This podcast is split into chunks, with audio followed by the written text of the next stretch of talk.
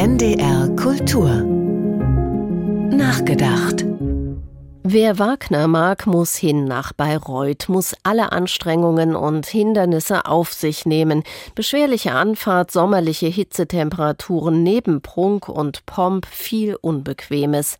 Immer wenn ich an Bayreuth denke, fällt mir ein Text von Haruki Murakami ein. Den Musik- und märchenaffinen Schriftsteller aus Japan lockte seinerzeit 2019 eine Reportage für die Zeit nach Bayreuth. Die Sonne knallt derart Art, dass ich das Gefühl habe, gegrillt zu werden. Gegen den Durst trinkt Murakami Bier, isst Currywurst mit einem Berg Pommes frites. Und er läuft. Laufen ist für den Marathon-Fan immer ein bewährtes Rezept für vieles, auch um sich vorzubereiten, nicht nur auf Wagner, auch auf das Sitzen. Das Sitzen in Bayreuth ist sagenumwoben. Fast 2000 Menschen können im Konzerthaus Platz nehmen auf unbequemen, mager gepolsterten Sitzen. Klimaanlage, Fehlanzeige. Die Reihen sind eng, wenn man sitzt, sitzt man aufstehen ausgeschlossen. Um dieses Setting in bodenlangem Kleid oder Smoking ertragen, erleiden zu können, muss Bayreuth also immer etwas wirklich Sensationelles bieten. Ganz im Sinne Wagners, der stecken bleiben wollte in der Tradition Kinder macht Neues, ein Imperativ, der der Nachfolge Wagners und der Zukunft in Bayreuth gelten sollte. Filmregisseure wie Werner Herzog nahmen das ernst, griffen für ihre Bayreuth-Inszenierungen zu dem, was sie konnten. Herzog also zum Film.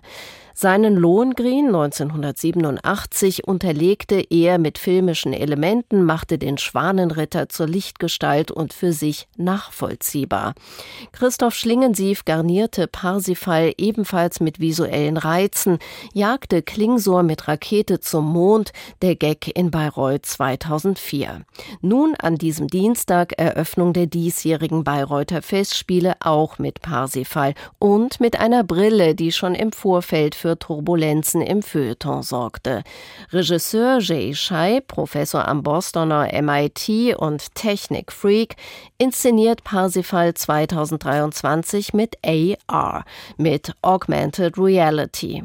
Wer eine der 330 Brillen ergattert, sieht in Bayreuth mehr, heißt erweitert seine Wahrnehmung, erlebt Parsifal plastisch, sieht Schwanenblut vom Himmel tropfen, umherschwirrende Riesenmücken oder Blumen und Pflanzen im Zaubergarten erblühen. Bei Jay Scheib geht Wagners Konzerthaus mit AR in die Breite, in die Höhe, in die Tiefe. Zurück zu Haruki Murakami. Er konnte 2019, Wagner war noch nicht im KI-Zeitalter angekommen, in seinem Bayreuth-Tagebuch auch etwas zum Thema Brille notieren.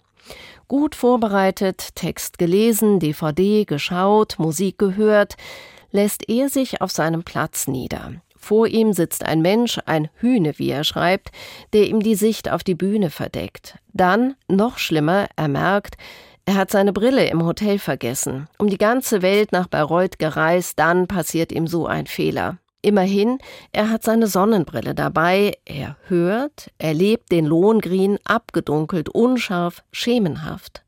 Und für Murakami, Autor von Metaphern und mythengetränkten Büchern wie Die Ermordung des Kommendatore, entwickelt sich in Bayreuth alles genau richtig.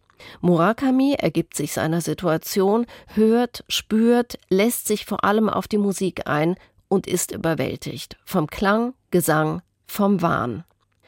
Wahn steht für Bayreuth, gerne also auch mit dem Superlativ 2023 Augmented Reality.